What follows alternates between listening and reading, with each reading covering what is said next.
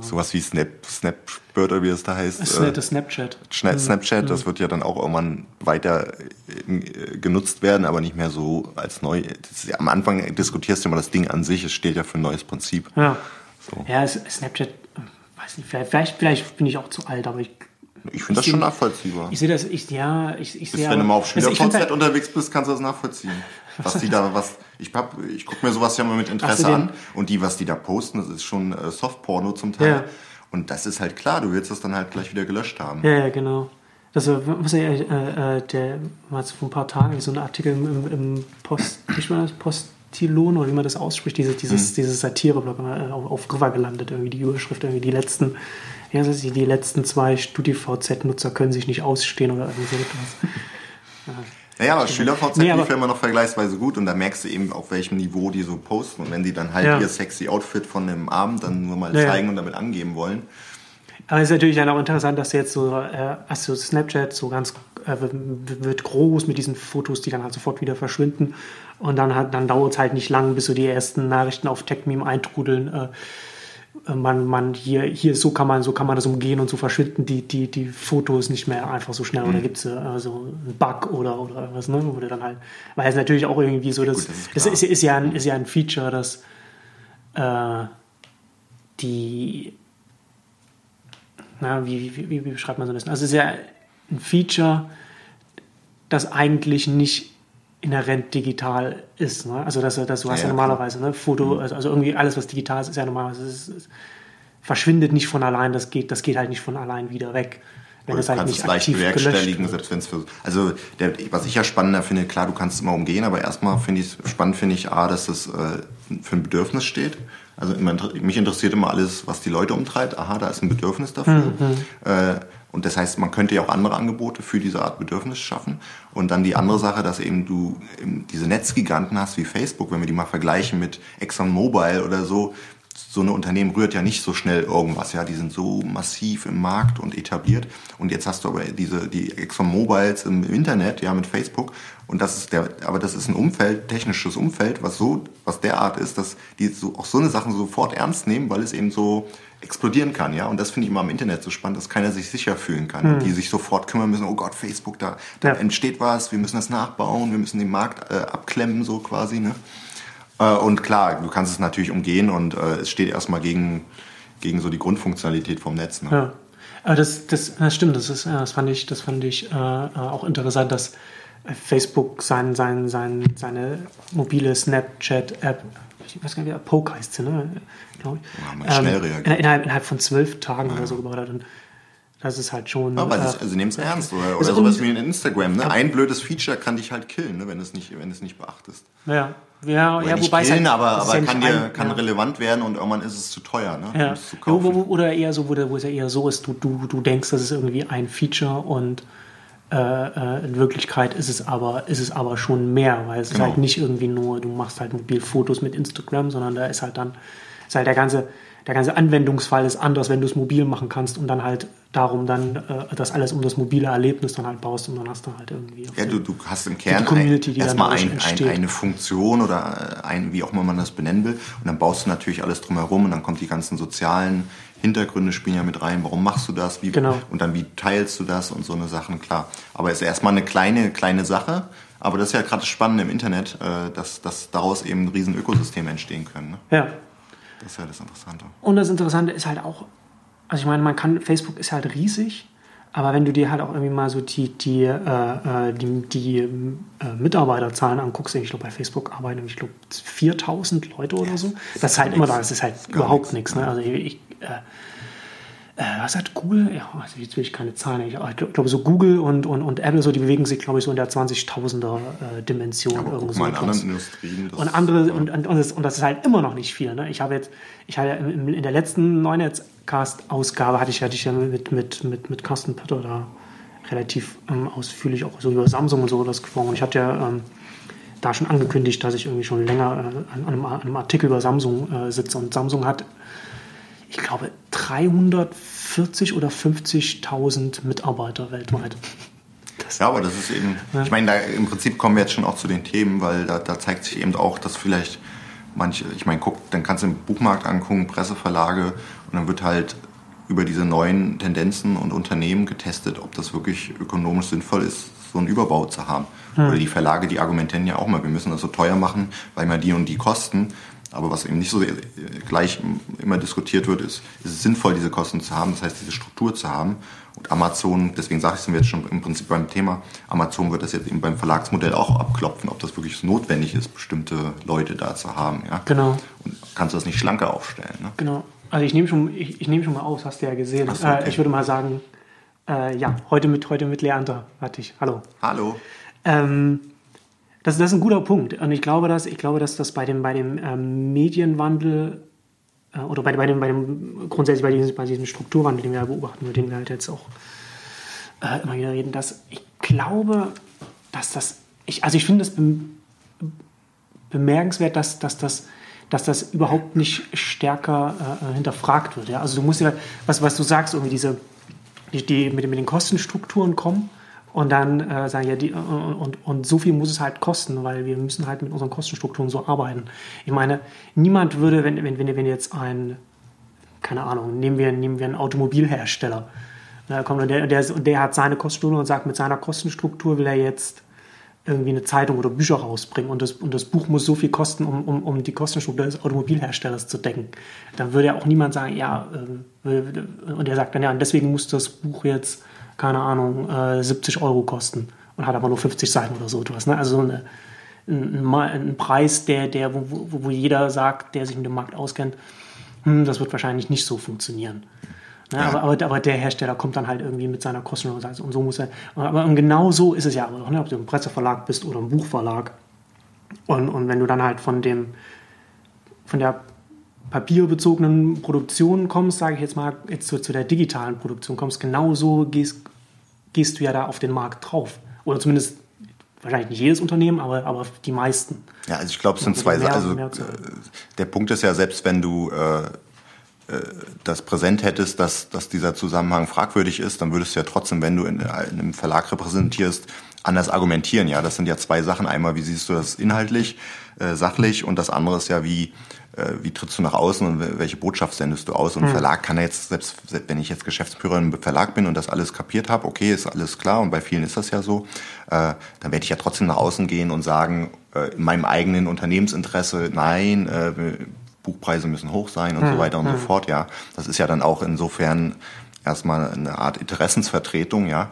Ähm, und vor allem, ich muss ja auch diesen Übergang dann gestalten. Ja, ich kann ja nicht plötzlich alle Mitarbeiter entlassen. Will ich auch gar ja. nicht, weil das, das, das klassische Geschäftsmodell wirft ja noch genug ab und ist ja, ja ist genau, ja viel attraktiver genau. als vieles von dem, was jetzt neu entsteht genau. und vielleicht in zehn Jahren mal toll ist. Und du kannst, kannst ja bei Organisationsstrukturen nicht so einen Kippschalter umlegen. Eben. Und, und, und das ist natürlich bei, bei neuen Playern dann einfacher, weil die sind dann schlank aufgestellt, haben vielleicht nur ein Modell. Aber der, der Grundzusammenhang ist natürlich völlig klar. Ne? Und deswegen finde ich auch das spannend, wenn jetzt eben Amazon zum Beispiel sagt, äh, und das machen sie ja schon. Äh, wir, wir sind jetzt auch klassischer Verlag, ja, mhm. und in diesen Markt reingeht, dann werden die natürlich wie bei allen anderen Geschäftsfeldern auch das jetzt abklopfen und schauen, was ist wirklich notwendig. Ja, sie werden aber auch auf die Nase fliegen bei manchen Sachen und dann merken, okay, das ist doch eben sehr personalintensiv. Ja, mhm. aber es wird zumindest mal hinterfragt und, und das gab es ja in, die, in, dem, in dem Markt für lange Zeit nicht so in dem Maße. Ja. Und das finde ich eben ganz spannend. Aber grundsätzlich ist klar, die Tendenz, es muss halt sich schlanker auf, die Dinge müssen schlanker ja. aufgestellt werden und es muss gefragt werden, sind, äh, kann ich nicht bestimmte Sachen, die bisher äh, durch Personal äh, erledigt wurden, ähm, kann ich das nicht auch technisch lösen. Ne? Und das, und das ist ja, ich glaube ja, dass das zumindest in der öffentlichen Debatte, das ist, vielleicht ist es in den Unternehmen, in vielen Unternehmen mittlerweile auf, auf, den, auf manchen Ebenen schon angekommen, aber in der öffentlichen Debatte ist das, glaube ich, ja überhaupt nicht der Fall, dass es, dass es den meisten äh, Diskursteilnehmern, sage ich jetzt mal, bewusst ist, wenn man sich zum Beispiel die äh, öffentliche Debatte in den, in den äh, deutschen Medien anguckt, dass, dass, dass natürlich ähm, die, die etablierten Unternehmen oder, oder also so Buchverlage mit, mit Strukturen, mit, mit Strukturen, die schon da sind, wenn sie da kommen, dass sie das natürlich einen, einen strukturellen Nachteil gegenüber, wie du schon sagst, so Amazon zum Beispiel, weil Amazon dann sagt, okay, jetzt, mach jetzt, jetzt machen wir auch so Verlagssachen aber Amazon kommt dann halt nicht mit, ja, aber hier haben wir das, das und das und das muss schon noch mit unterstützt werden, sondern Amazon macht dann halt, ist dann halt irgendwie ein, Das ist dann halt eine eigene Abteilung in Amazon, die halt irgendwie mal guckt, was können wir denn machen. Ja, was das Querfinanzierung machen. auch, ne? Hast, genau, dann hast du ja Querfinanzierung innerhalb vom Unternehmen noch. Genau, die, die, die speisen das ja aus Geschäften, aus anderen, die auch ganz anders funktionieren, die gut laufen. Und Amazon hat eben den Willen und die Mittel, solche neuen Felder zu erschließen, sich zu fragen, was Ja. ist der kürzeste Weg zwischen Kunde, äh, also in dem Fall zwischen Leser und, und, und Urheber, ja. Und die sind ja auch immer bereit, äh, auch öko bestimmte ökonomische Modelle parallel laufen zu lassen und sich intern da Wettbewerb zu machen. Und das natürlich äh, jetzt als kleiner, ich meine, guck dir die Verlagsbranche an, also jetzt speziell auch die Buchverlagsbranche, das sind alles Mittelständler, selbst ein, äh, der größte, die größte Verlagsgruppe in Deutschland, Random House, äh, würde gesamtwirtschaftlich als Mittelständler äh, eingestuft werden und viele sind eben kleine Krauter, die haben gar nicht die, die Möglichkeiten, obwohl gerade die Kleinen vielleicht in ihrer Nische auch ganz, ganz gute äh, Zukunftschancen da haben. Aber das ist eben, äh, das ist eben klar. Ne? Ich meine, Amazon hat da äh, andere Möglichkeiten. Spielt auf einem ganz anderen Level Genau. dann, ne? also was, was, was die Ressourcen angeht. Genau. Und Amazon hat natürlich auch so weltweit, würde ich mal sagen, fast den einzigartigen Vorteil, dass sie Investoren haben, denen es überhaupt nicht wichtig ist, dass Amazon Profite macht. Ich hatte von, vor, äh, jetzt vor, vor, vor, vor zwei, drei Tagen einen Artikel auf, auf Neunetz, wo ich mir mal die äh, Kurs-Gewinn-Verhältnisse von verschiedenen Tech-Unternehmen angeguckt habe. Und das ist, also ich finde es nach wie vor faszinierend, dass Amazon äh, so hoch, äh, äh, die, die, die Aktie so hoch gehandelt wird, weil Amazon ja seit jetzt, keine Ahnung, seit 15 Jahren oder so eigentlich praktisch keinen keinen Gewinn macht. Also immer nur so ein kleines bisschen. Irgendwie vor ein paar Jahren hat wohl, äh, Jeff Bezos hat wohl, äh, ich glaube Ende letzten Jahres äh, ein Interview gegeben, in dem er gesagt hat, dass sie vor ein paar Jahren mal so, so, einen- so einen, äh, einen Schalter umgelegt haben, um zu gucken, ob sie Profit machen können für ein Quartal oder so, kurze Zeit und, und, und äh, äh, es hat ja, hat ja funktioniert und dann sind sie wieder in die Wachstumsphase übergegangen. Und Amazon befindet sich ja seit 15 Jahren in der Wachstumsphase. Seit 15 Jahren daran, immer wieder das Geld, das sie einnehmen, sofort zu investieren, mit, mit absurd niedrigen Margen zu arbeiten und einfach immer runter, weiter ja. Mhm. aufzubauen, immer, immer Marktanteile, Marktanteile und, und immer weiter so, so eine Basis zu schaffen. Und Also sie machen es jetzt schon wieder so lange, dass es auch glaubwürdig ist. Und Ja, es ist- am Anfang wurde es ja noch kritischer gesehen, ne? aber inzwischen haben sie ja gemerkt, dass da ein, Ja. hinter ein Erfolgsprinzip steht. Und, und, und, und äh, Wall Street lässt ihnen das ja durchgehen. Das ist ja, so das Bemerkenswerte. Was halt schade, also wie gesagt, ich finde immer wichtig, man muss auch unterscheiden zwischen dem, wie vielleicht auch die Sichtweise ist äh, auf sachlicher Ebene und, zwischen dem, was dann auch Unternehmenspropaganda ist oder, oder äh, wo Leute einfach ihre Interessen formulieren. Ja. Was halt schade ist, dass es, äh, und, und das betrifft mich ja dann genauso, ich mache es ja auch nicht in dem Maße, was es schade ist, dass es zu wenig Blogs gibt oder Publikationen, die das dann mal so auch tiefergehend aufschlüsseln. Ne? Da hast du auch speziell in der Buchbranche, ist das sehr überschaubar. Die, die Leute, die da sich eben äh, publizistisch damit Ja. auseinandersetzen und da wirklich auch mal ein bisschen tiefer schürfen und solche Ja. Analysen anstellen. Mir fehlt ja auch vielfach einfach die Zeit dazu, Mhm. äh, sowas zu machen. Dass man das mal so, weil da wird's dann wirklich spannend, ja, wie, wie, wie, äh, okay, äh, du hast den Verlag, der sagt, das muss so und so sein, aber weil auch klar ist, weil ein großer Teil der Erlöse eben noch aus klassischen Modellen kommt und warum soll er das anders argumentieren? Gleichzeitig äh, äh, baut er aber auch neue Felder auf. Da gibt's ja auch viele Beispiele von Verlagen oder einige, die da schon sehr fit unterwegs sind, jetzt zum Beispiel Bastei Lübbe oder so. Ähm, und dass man da so die Ebenen mal ein bisschen unterscheidet, Mhm. ja, weil da wird's dann richtig interessant. Ne? Ja. Aber das.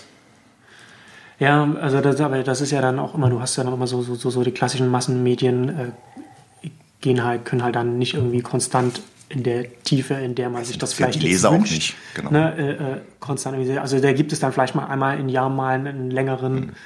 Artikel oder so etwas, äh, aber dann halt keine, keine konstante Behandlung Ja, der- der- der den Thematik, Spiegelleser interessiert das jetzt nun auch nicht so, wie das, Ja. das ist ja ein Fachmarktthema, ne? Das Ja. ist eher für ein Fachpublikum äh, geeignet, wenn überhaupt. Aber dann würde es ja eigentlich erst, also wenn man, wenn man irgendwie so konstant in, in, in, in so einer Tiefe in so ein Thema reingeht und dann auch dran dran bleibt und, und die, die Entwicklung äh, mitverfolgt und dann halt auch so analysiert, dann wird es ja eigentlich erst richtig interessant, weil dann ja dann, dann, dann kommen ja dann die, die Erkenntnisse. Dann brauchst du halt Leute, die direkt von der Schreibtätigkeit leben. ne? Also die meisten Blogger, so bei mir ist das ja auch so, die machen ja auch eine Art Querfinanzierung. Mhm, Ich mache dann alle möglichen Projekte und habe auch ist immer das Problem, je erfolgreicher du bist, desto weniger Zeit hast du dann tendenziell Ja, das äh, ist bei Bloggen. der Querfinanzierung dann, ist es, genau. das stimmt, ja. Insofern. Naja, aber das ist ja ein Gesamtthema. Ich meine, das ist ja eh mal ein Punkt, der festgestellt wird, dass Ja. jetzt auch die, die, die deutsche Bloglandschaft äh, auch 2013 noch nicht so äh, sich so entwickelt hat, wie man das vielleicht mancher sich erhofft hat. Ähm, aber wie gesagt, da kann man ja mal bei sich selber anfangen. Ich meine, wie, wie viel trägt man selber bei? Ne? Mhm. Mehr geht da immer. das, das, kann man, das kann man wohl so festhalten. Naja, aber das Spannende ist eben, dass immer mehr so eine Modelle, finde ich, äh, das finde ich spannend, äh, dass immer mehr solche Modelle parallel existieren. Ich meine, äh, jeder ist heute, macht heute Publishing und auch nutzt auch die lange Form. Ja, neben dem, dass du auch viele Verlage hast, die jetzt versuchen, mehr konsequent äh, äh, die Möglichkeiten zu nutzen. Ich habe ja schon kurz gesagt, Pastel Löwe zum Beispiel, ne? die haben, äh, äh, die haben eben äh, sich Geld besorgt über eine Anleihe und äh, jetzt haben sie gewisse Mittel und entwickeln wirklich äh, Publishing-Modelle weiter, als dass sie nur äh, Fließtext in, in die elektronische Form was, gießen. Was heißt das im Detail? Das heißt, die machen jetzt, ähm, die machen jetzt mehr so Serienformate. Das heißt, mhm. Ähm, mhm eine Serie, die sie jetzt entwickeln, ist, äh, ist im Prinzip vergleichbar dann so ein bisschen wie mit so Vorabendserien im Fernsehen. Ja, da hast du dann so eine mhm. Kaffeehausbetreiberin und die erzählt so ein bisschen ihr Leben und ihre Freunde und halt äh, so eine Soap, ja. Und dann gibt's dazu eben äh, die App und äh, das Buch und, und das Game und, ne, und, und es mhm. werden alle Möglichkeiten genutzt, ja. Das hast du jetzt eben immer mehr neben dem, dass du den, dass du sehr, sehr, sehr schrifttextbasierte Sachen in, in der elektronischen Form hast. Aber auch das finde ich wiederum spannend bei eher schriftorientierten werden auch alle zu Publisher. Ja? Du hast viele Blogs, die jetzt anfangen, eigene Publishing-Projekte ja. zu machen, Bücher rauszugeben. Journalisten ja. versuchen das als Erlösquelle Hatten wir im Vorfeld darüber gesprochen, genau. Netzpolitik.org zum Beispiel. Ähm, Oder iRights. Und, und iRights haben so Jahresbücher rausgebracht. Wo also auch mal interessant wäre, da könnte man ja direkt auch mal bei denen nachfragen, wie das, inwiefern sie da, äh, welche Zahlen sie da äh, veröffentlichen. Das wäre ja Netzpolitik.org hat es ja diskutiert, ne? die hatten das ja auch frei als ja, PDF rausgegeben. Das, das übersehen. Achso, ja, stimmt. Die hatten das, das äh, geblockt, ne? genau, und dann haben sie es, der hat dann mal auf, zusammengerechnet, über welche Kanäle sie es hm. bereitgestellt haben und dass er, sie haben es glaube ich als PDF äh, frei herunterladbar angeboten, ja. das liegt ja nur auch in der Zielgruppe, ne? und ähm, dann haben sie es aber auch als gedrucktes Buch angeboten als, als E-Book.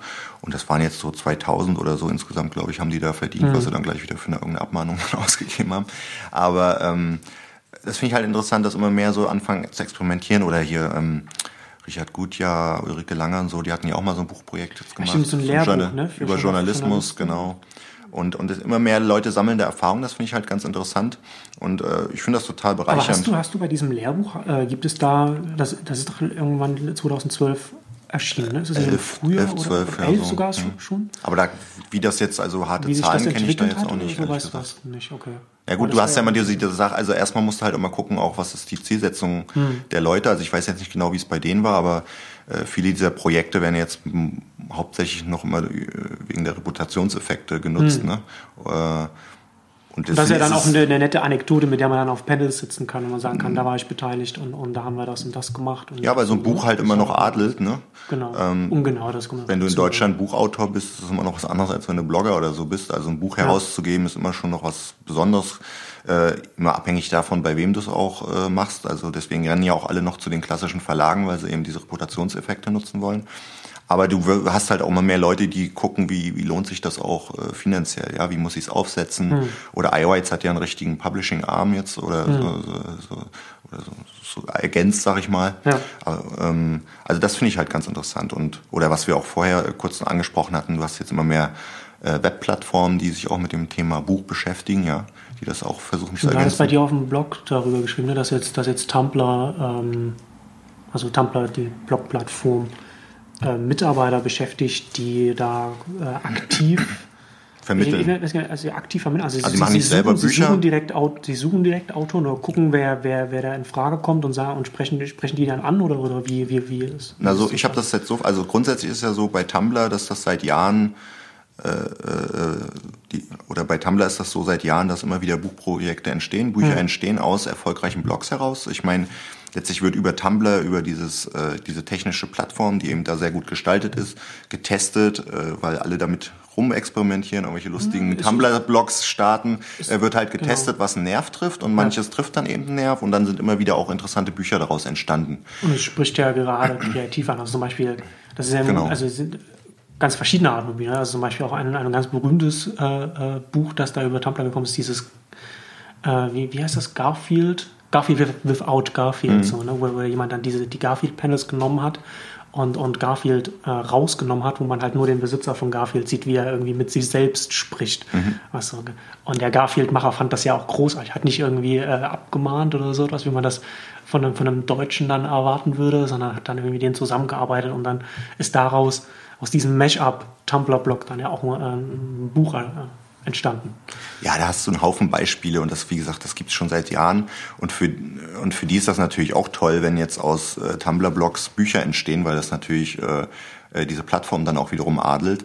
Und mhm. die beschäftigen wohl äh, jetzt auch Mitarbeiter, die sich aktiv bemühen, ähm, äh, geeignete Blogs äh, zu finden oder äh, die Leute, die Betreiber, denen zu helfen, äh, in Kontakt zu kommen mit Verlagen. Ja, dass du das so ein bisschen kanalisierst weil die Verlage wiederum haben ja natürlich auch ein großes Interesse, das, was äh, sich schon bewährt hat am Markt, wo, wo, wo die Leute drauf abfahren, ähm, in Buchform zu gießen, ja, weil das ist ja das, was Verlage auch schon seit je gemacht haben. Ja. Sie haben sich umgeschaut in der Welt und eine Abschätzung vorgenommen, was sich als Buch verkaufen könnte, ja, weil die machen das ja auch nicht. Ich meine, du hast viele Leute, die da auch äh, inhaltlich motiviert sind und bestimmte Themen vorantreiben wollen, aber primär sind das auch Unternehmer oder äh, sind das gewinnorientierte Unternehmen und die sind immer darauf angewiesen zu schauen, ähm, so eine Art Crowdsourcing zu betreiben, zu schauen, welche Themen gehen, ja, äh, und aus den Themen-Communities heraus Leute zu akquirieren, die dann eben Buchprojekte machen und äh, oder eben von kleinen Verlagen Leute abzuwerben, die eben sich äh, bewährt haben. Also die im Prinzip passt das perfekt zusammen und für mhm. Tumblr ist das halt ein, ein, guter Deal und vielleicht fangen sie eben irgendwann auch mal an, eigene Bücher zu vertreiben, wenn das eben ja. über die digitalen Kanäle gut machbar ist. Ist ja, ist ja so, so die die beste Form von Marktforschung, wenn du halt dann irgendwie siehst, da hat halt jemand schon mit den Sachen, die er da macht, da eine große Gefolgschaft aufbauen genau. können, dann. Deswegen machen ja, ja auch Blogger vielfach Bücher, weil die bringen halt auch schon eine Gefolgschaft mit oder ihr ja. Thema, äh, sie decken ihr Thema entsprechend ab und haben da eine Reichweite aufgebaut. Ne? Die, die Grundlogik ist immer die gleiche. Ne? Und diese ganzen mhm. Plattformen, die nutzen das jetzt halt auch zunehmend. Und vor allem eben für die ist das auch toll, wegen dieser Reputationseffekte, eine Sichtbarkeit zu bekommen oder was du eben auch geblockt hattest mit Quora, hm. äh, ist ja auch ganz ähnlich. Ne? Hm. Und das, das, ist ja auch ähm, gerade bei Tumblr, also das, das, weiß man ja hier in Deutschland vielleicht jetzt noch gar nicht, gar nicht so sehr, aber Tumblr ist ja auch in den USA zum Beispiel riesig. Das ist ja, ja richtig, richtig, richtig, äh, groß. Äh, richtig große Plattform. Und die kommen jetzt auch langsam in dem Le vom Lebenszyklus her so in die Phase, wo die Investoren auch langsam wollen, dass sie Geld verdienen. Mhm. Und da können natürlich durchaus auch sein, wobei das wahrscheinlich dann äh, nicht so äh, stark ins Gewicht fallen wird bei so einer Plattform. Aber die können wir durchaus vorstellen, dass sie da auch experimentieren, was man da äh, vielleicht machen kann, weil gerade David Karp, der CEO von Tumblr, immer gesagt hat, dass er äh, nicht so begeistert ist von, von, von Werbung, dass er nicht mhm. einfach, wenn sie einfach irgendwie eine Werbung in das Dashboard äh, klatschen würden, was, was so das, das Backend ist, was ganz, von ganz vielen Tumblr-Nutzern äh, benutzt wird, dann, dann wären sie wahrscheinlich auch sofort profitabel, aber da, da, hat er nicht so das große Interesse daran, wobei er das vielleicht dann doch irgendwann machen muss. Ja, aber meine, siehst ja bei Facebook, man, man, man was hat ja so Zuckerberg nicht immer gesagt, dass ihm nur die Nutzer wichtig sind und so. Am Ende müssen ja, klar, die alle, am Ende müssen die halt alle Geld verdienen so und dann kommt, wenn der, der Druck ne? steigt und das siehst du ja bei allen oder bei diesen ganzen Gratis-Systemen muss man ja. misstrauisch sein oder guck dir das Kass an, ja, die fangen da jetzt auch an Werbung reinzubasteln und dann oh, das unter ich die mitbekommen. Na doch, die haben, du hast ja immer dieses Kommentarfeld mhm. und dann hast, werden ja immer noch so weitere Beiträge empfohlen, die, ja, wo, wo ja. Interaktion stattfindet. Und da wird vereinzelt jetzt schon Werbung reingebaut, weil die Leute eben so nach dem Motto, die gucken dann da, da ist mhm. die Aufmerksamkeit und da kannst du halt Geld verdienen. Ist man darüber informiert worden als, als, als das, Ich habe es bei irgendeinem Blog, äh, also das, das gibt's jetzt auch noch, ich glaube in Deutschland ist das noch nicht der Fall, aber äh, im okay. angelsächsischen Raum und ich habe es jetzt auch, ich weiß gar nicht mehr, bei wem ich es gelesen habe. Aber das ist, ist dann schon äh, wahrgenommen worden. Aber der Punkt ist halt, ist ja auch ganz logisch. Ich meine, die müssen, ich glaube, wir sind irgendwann auch über diese Phase hinweg, äh, dass irgendwie alles gratis ist. Du siehst es ja jetzt schon, was, was über die Jahre auch an, von, an Diensten verschwunden ist, hm. ja, die, hm. wo, oder was du früher alles noch vor vier, fünf Jahren, was du alles an coolen Tools auch hattest, um so Webanalyse zu machen, die sind auch alle verschwunden oder aufgekauft worden, ja. Und ist auch klar, die müssen halt alle mal Geld verdienen. Und deswegen, äh, auch bei Tumblr muss man sich fragen, wie kann das funktionieren? Und man würde sich ja wünschen, wenn sie es nicht ganz, ganz schlicht nur werbeorientiert machen. Weil, das ja. macht ja auch ein paar Türen dann wieder zu, wie man das ja. bei, bei Twitter zum Beispiel sehen kann. Also je nachdem, wo du dich entscheidest, äh, welche Art, wie du Geld verdienen willst, dann es hat alles mit Opportunitätskosten verbunden. Ne? Du hast halt, du kannst halt nicht irgendwie alles machen. Du musst halt, wenn du dich für ein was entscheidest, entscheidest du dich automatisch gegen etwas anderes, Ja, was dann, was dann, weil es nicht miteinander kompatibel ist. Mit der Art und Weise, wie man dann ein Geschäft macht und Geld verdient. Ähm, und ja, aber das ist ja ganz interessant. Da können wir ja jetzt direkt äh, auch nochmal über Cora reden. Ich hatte das ähm, bei mir auf dem Blog. Ich guck das, gucken wir gerade. Ja, genau. Ähm, äh, Cora, äh, ne, ich finde es nach wie vor eine extrem spannende äh, Q&A. Du nutzt das relativ intensiv, ne?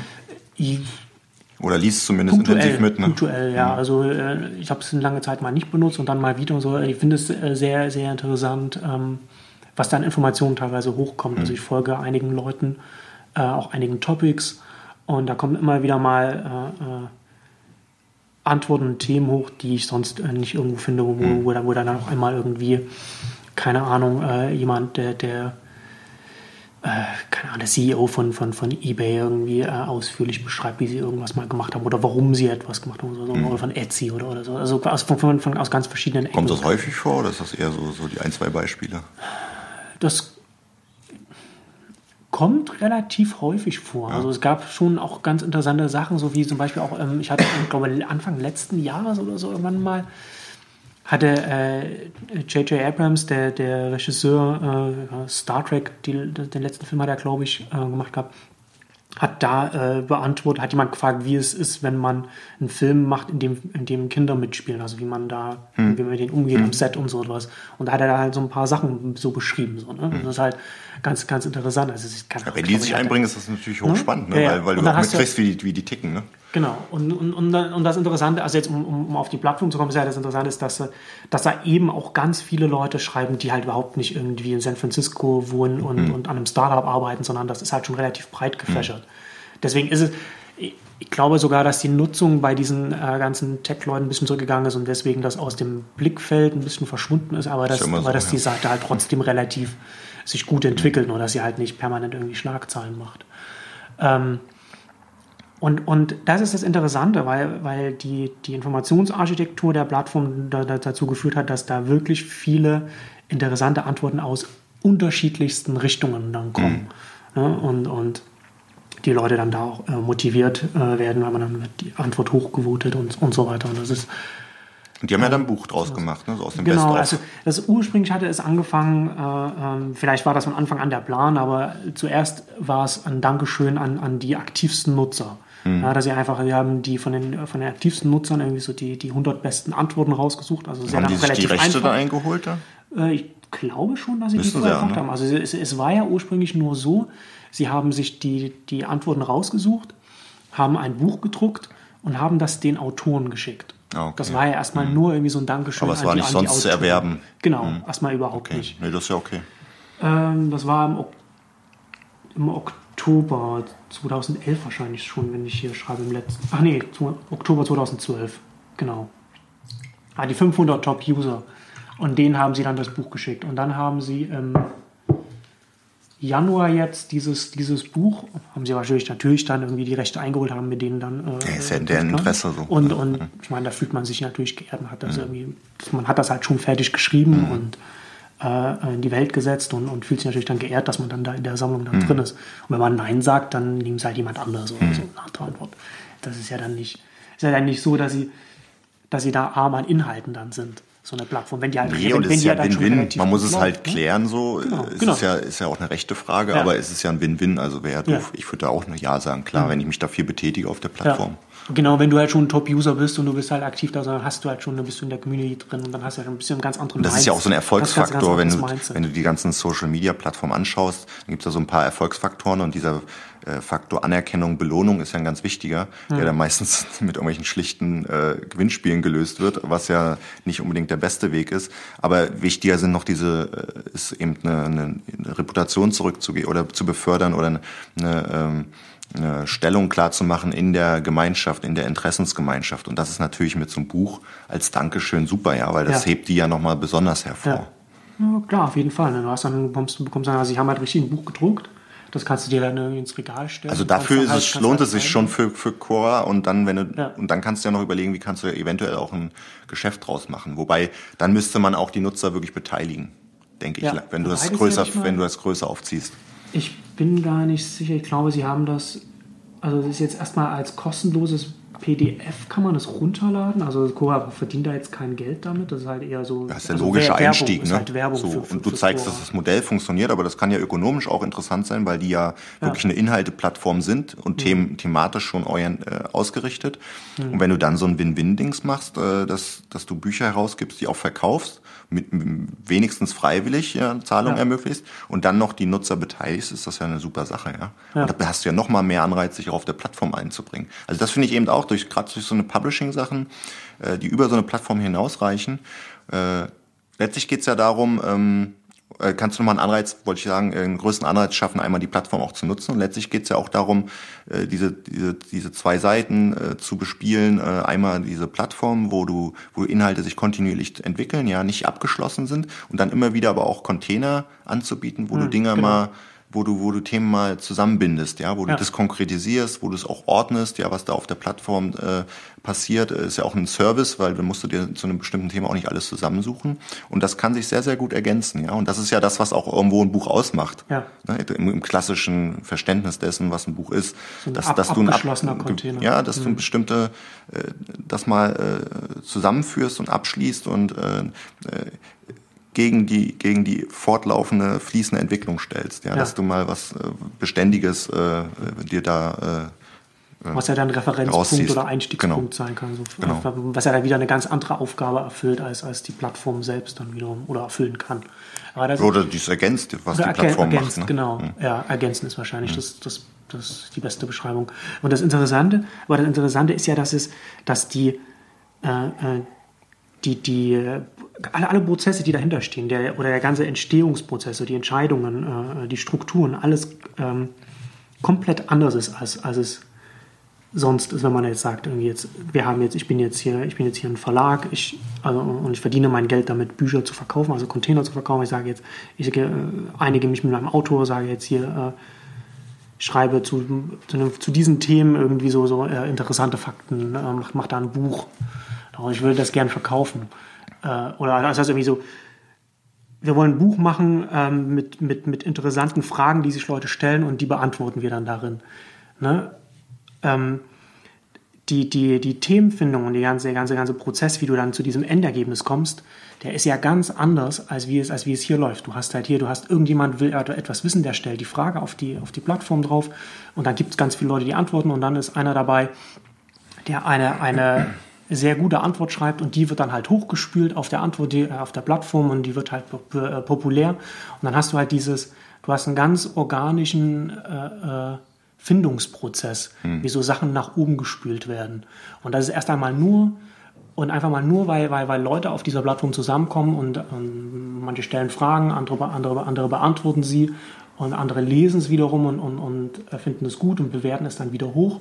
Und dann entsteht über den Zeitraum hinweg auf der Plattform halt irgendwie so diese, diese verschiedenen Inhalte, also populäre Inhalte dabei. Und dann kommst du als Plattformbetreiber und sagst jetzt, ähm, jetzt würde ich das gern äh, organisieren. Äh, ich spreche mit euch, was haltet ihr davon, wenn wir jetzt das und das nehmen und das irgendwie mal in einen abgeschlossenen Container machen. Und weil wir aber nicht mal unbedingt jetzt damit unser Geld verdienen, können wir es zusätzlich irgendwie noch kostenfrei bereitstellen.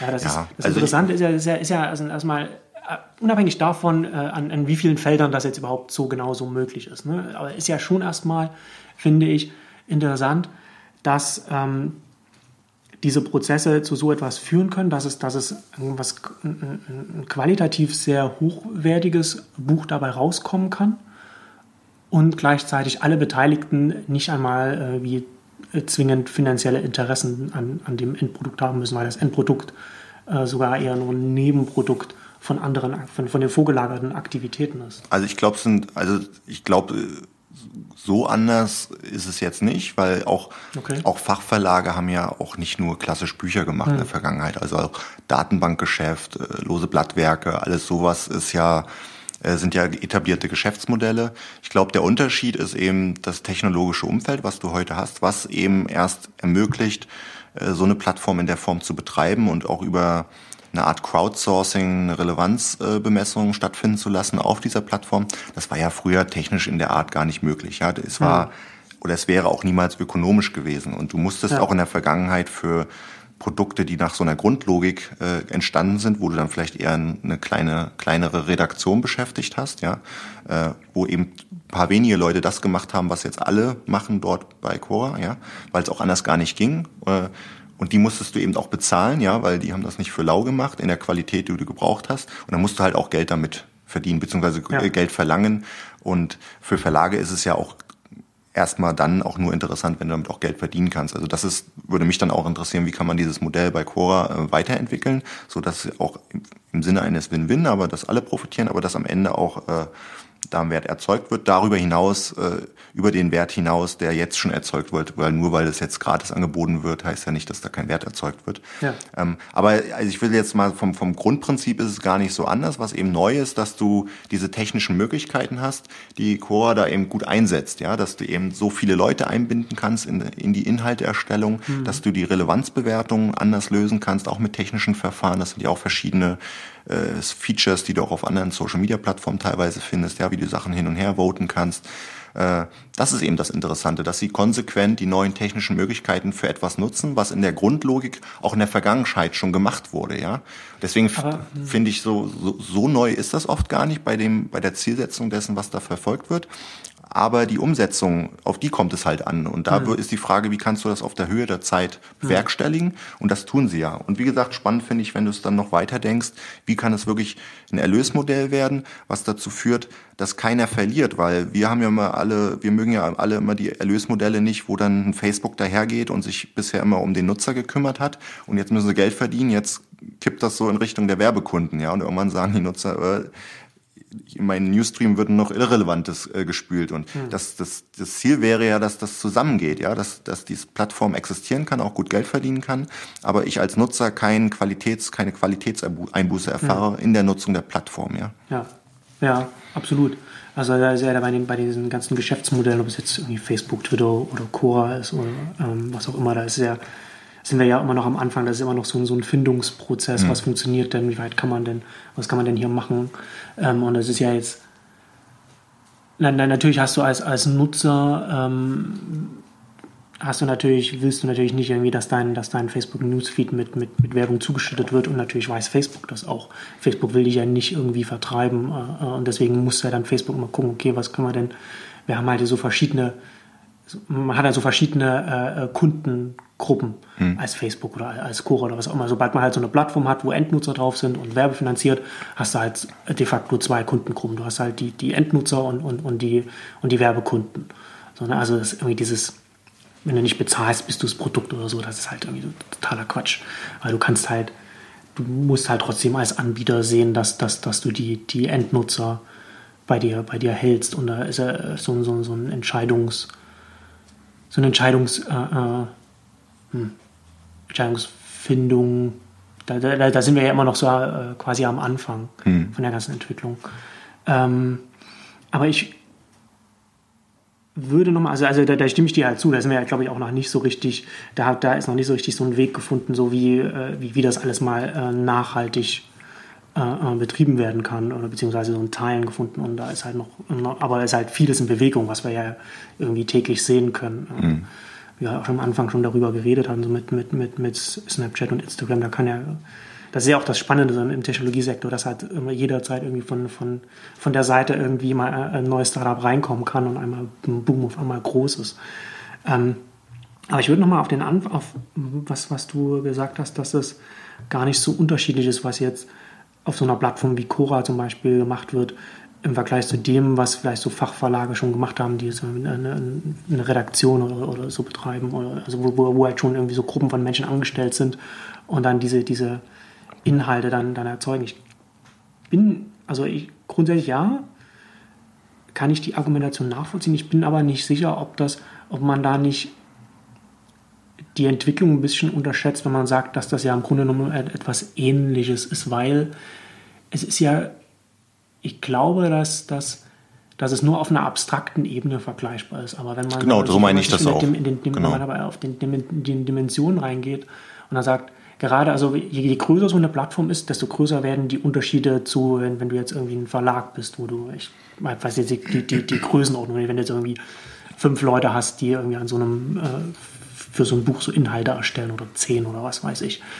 Ähm, wenn du jetzt irgendwie eine, eine, Plattform hast, wo dann, wo dann vielleicht irgendwann mal Millionen Nutzer aktiv sind und dann halt auch äh, die entsprechende Masse an Aktivitäten da ist, dann äh, bekommst du, wenn die Informationsarchitektur so stimmt, dass das Qualität ist ja immer subjektiv, aber sagen wir jetzt einfach mal, dass qualitativ hochwertige hochgespült wird, wenn die halt gut genug ist, dann, dann wird der Unterschied bei den Ergebnissen halt immer größer. Ja? Also du kannst halt, wenn, wenn, wenn du sagst, ja, du kannst halt irgendwie in, innerhalb des, des Verlages, das halt eine hierarchische Organisation ist und wo, wo äh, der Verlagsmanager irgendwie so die Leute einstellt und die das dann machen, wenn du sagst, dass, dass der, oder nicht jetzt du, aber jetzt allgemein, wenn man jetzt sagt, ähm, dass dieses Modell letzten Endes ähnliches oder, oder, oder genauso Gutes leisten kann, dann, dann geht man davon aus, dass ähm, der Manager erst einmal ein Genie ist, dass er, dass er äh, die in dem Land oder auf, auf dem keine Ahnung, Kontinent oder so, irgendwie die, oder in, in diesem, oder weltweit, äh, sagen wir jetzt mal, wenn wir jetzt einfach mal von, von, von äh, englischsprachigen Raum ausgehen, ähm, die besten Leute in diesem, in diesem Feld findet oder diejenigen, die die, äh, die besten Informationen finden können, die einstellt und die dann in die kleine Gruppe von wir, fünf oder zehn Leuten äh, äh, das genauso gut, so gut sind, dass sie mindestens so ein gutes Produkt äh, äh herstellen können wie äh, 10.000, 20.000, 500.000 Leute, die in einer riesigen Diskussion sind. Also ich glaube, man muss halt gucken, worüber man konkret redet. Und wenn man jetzt, ähm, wenn ich jetzt sage, vom Prinzip ist das gar nicht so anders, als was Verlage auch machen, dann meine ich das ja erstmal auf so einer Metaebene, dass es darum geht, ähm, relevante Informationen herauszuarbeiten. Mhm. Ja, mhm. das ist, ich glaube, das ist, und das haben Verlage früher mit den Mitteln der Zeit gemacht. Ja, mhm. jetzt müssen sie sich halt kümmern, die sich die neuen Mittel, die entstehen oder die neuen Möglichkeiten zu erschließen. Aber das ist erstmal ähnlich und und da muss man halt jetzt, glaube ich, sehr konkret, worüber reden wir, äh, schauen. Äh, und wenn wir jetzt zum Beispiel über dieses Buch sprechen, was jetzt da von so einer Plattform erzeugt wird, und wenn wir das als Modell dann weiterdenken, dass das dann öfter passiert und mhm. zu allen möglichen Themen, die dann auch äh, abgebildet sind auf der Plattform, auf Core.